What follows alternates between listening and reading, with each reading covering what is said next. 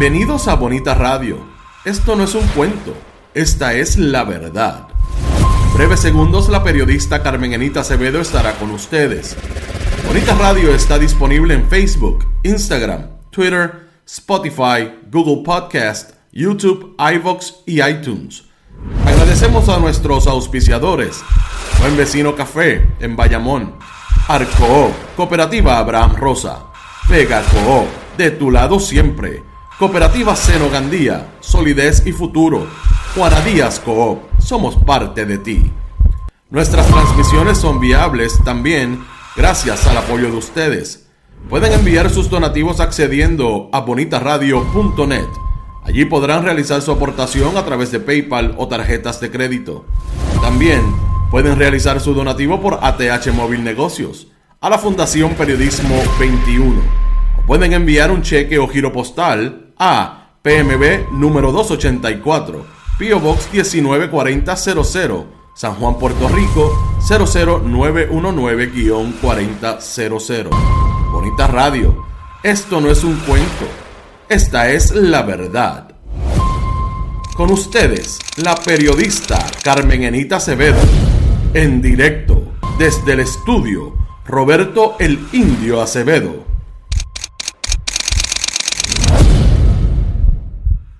Tardes, Puerto Rico. Soy Carmen Enit Acevedo y estamos en Bonita Radio. Donde quiera que haya un puertorriqueño, buenas tardes, buenas noches, buenos días. Gracias por estar la diáspora puertorriqueña importante para Bonita Radio.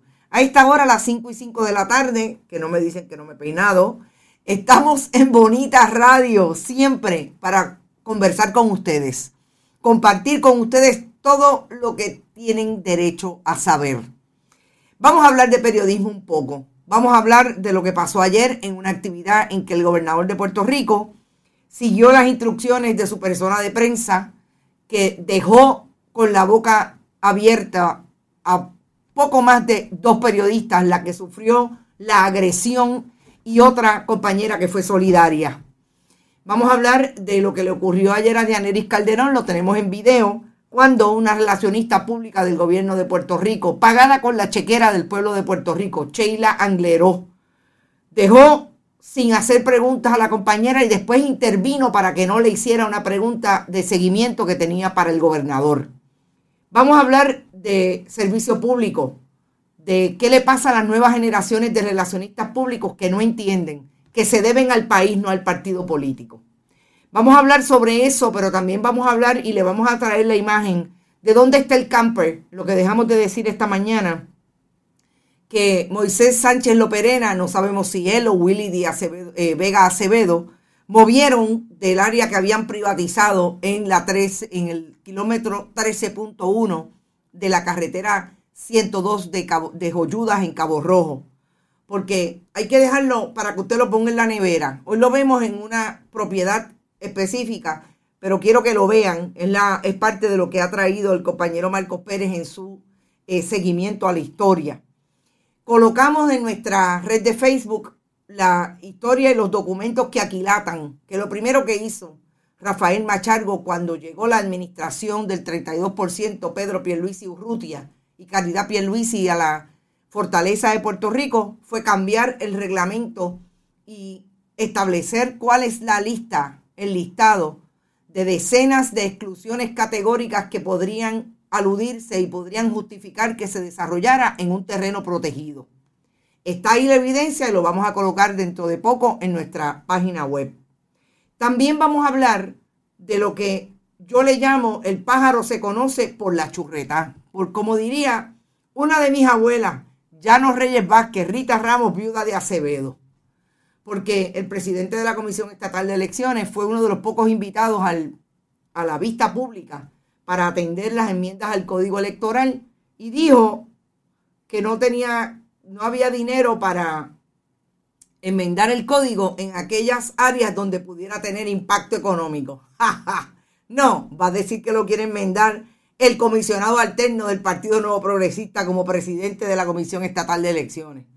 Mildred García está por ahí, también está Yolanda Baez y tengo que darle la bienvenida a Norma Rodríguez que se fue de vacaciones casi un mes para España y ahí está, pero miren, tengo que decir que se mantenía el contacto porque siempre me envió mensajes de que le decían todo lo que estaba pasando en Bonita Radio. Milagros Ortiz Ramos también está por ahí. Josué de Vieques, saludos, Josué. Héctor Iván, el duende que te desapareció, el cepillo te envía saludos, saludos, Héctor Iván. A mí no me lo tienen desaparecer, lo que pasa, de desaparecer, lo que pasa es que yo no me peino. Eso es, mire, eso lo sabe todo el mundo en Bonita Radio. Eh, está, el aire me lo, me lo suben y a esta hora está, esto está bien fuerte, la verdad que el, asunto del calor está heavy. Pero bueno, ya, ya lo subí. Vamos a empezar hablando de lo que pasó ayer en la primera sección de Country Club. Me está saludando Carlos Alemán. Saludos, Carlos. Bienvenido a Bonita Radio. Mindy Cordero, saludos a mi tía internauta. Es a rayo.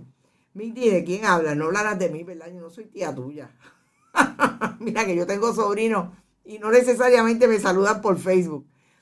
La culpa es de la pasada administración, dice Josué.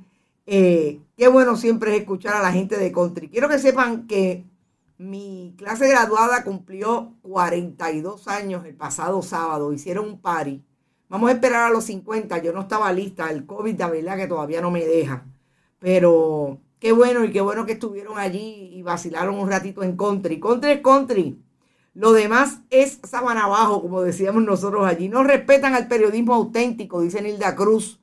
Nilda, saludos desde desde el este de Puerto Rico, que siempre estás por ahí. ¿Te está gustando este episodio? Hazte fan desde el botón apoyar del podcast de Nivos. Elige tu aportación y podrás escuchar este y el resto de sus episodios extra. Además, ayudarás a su productor a seguir creando contenido con la misma pasión y dedicación.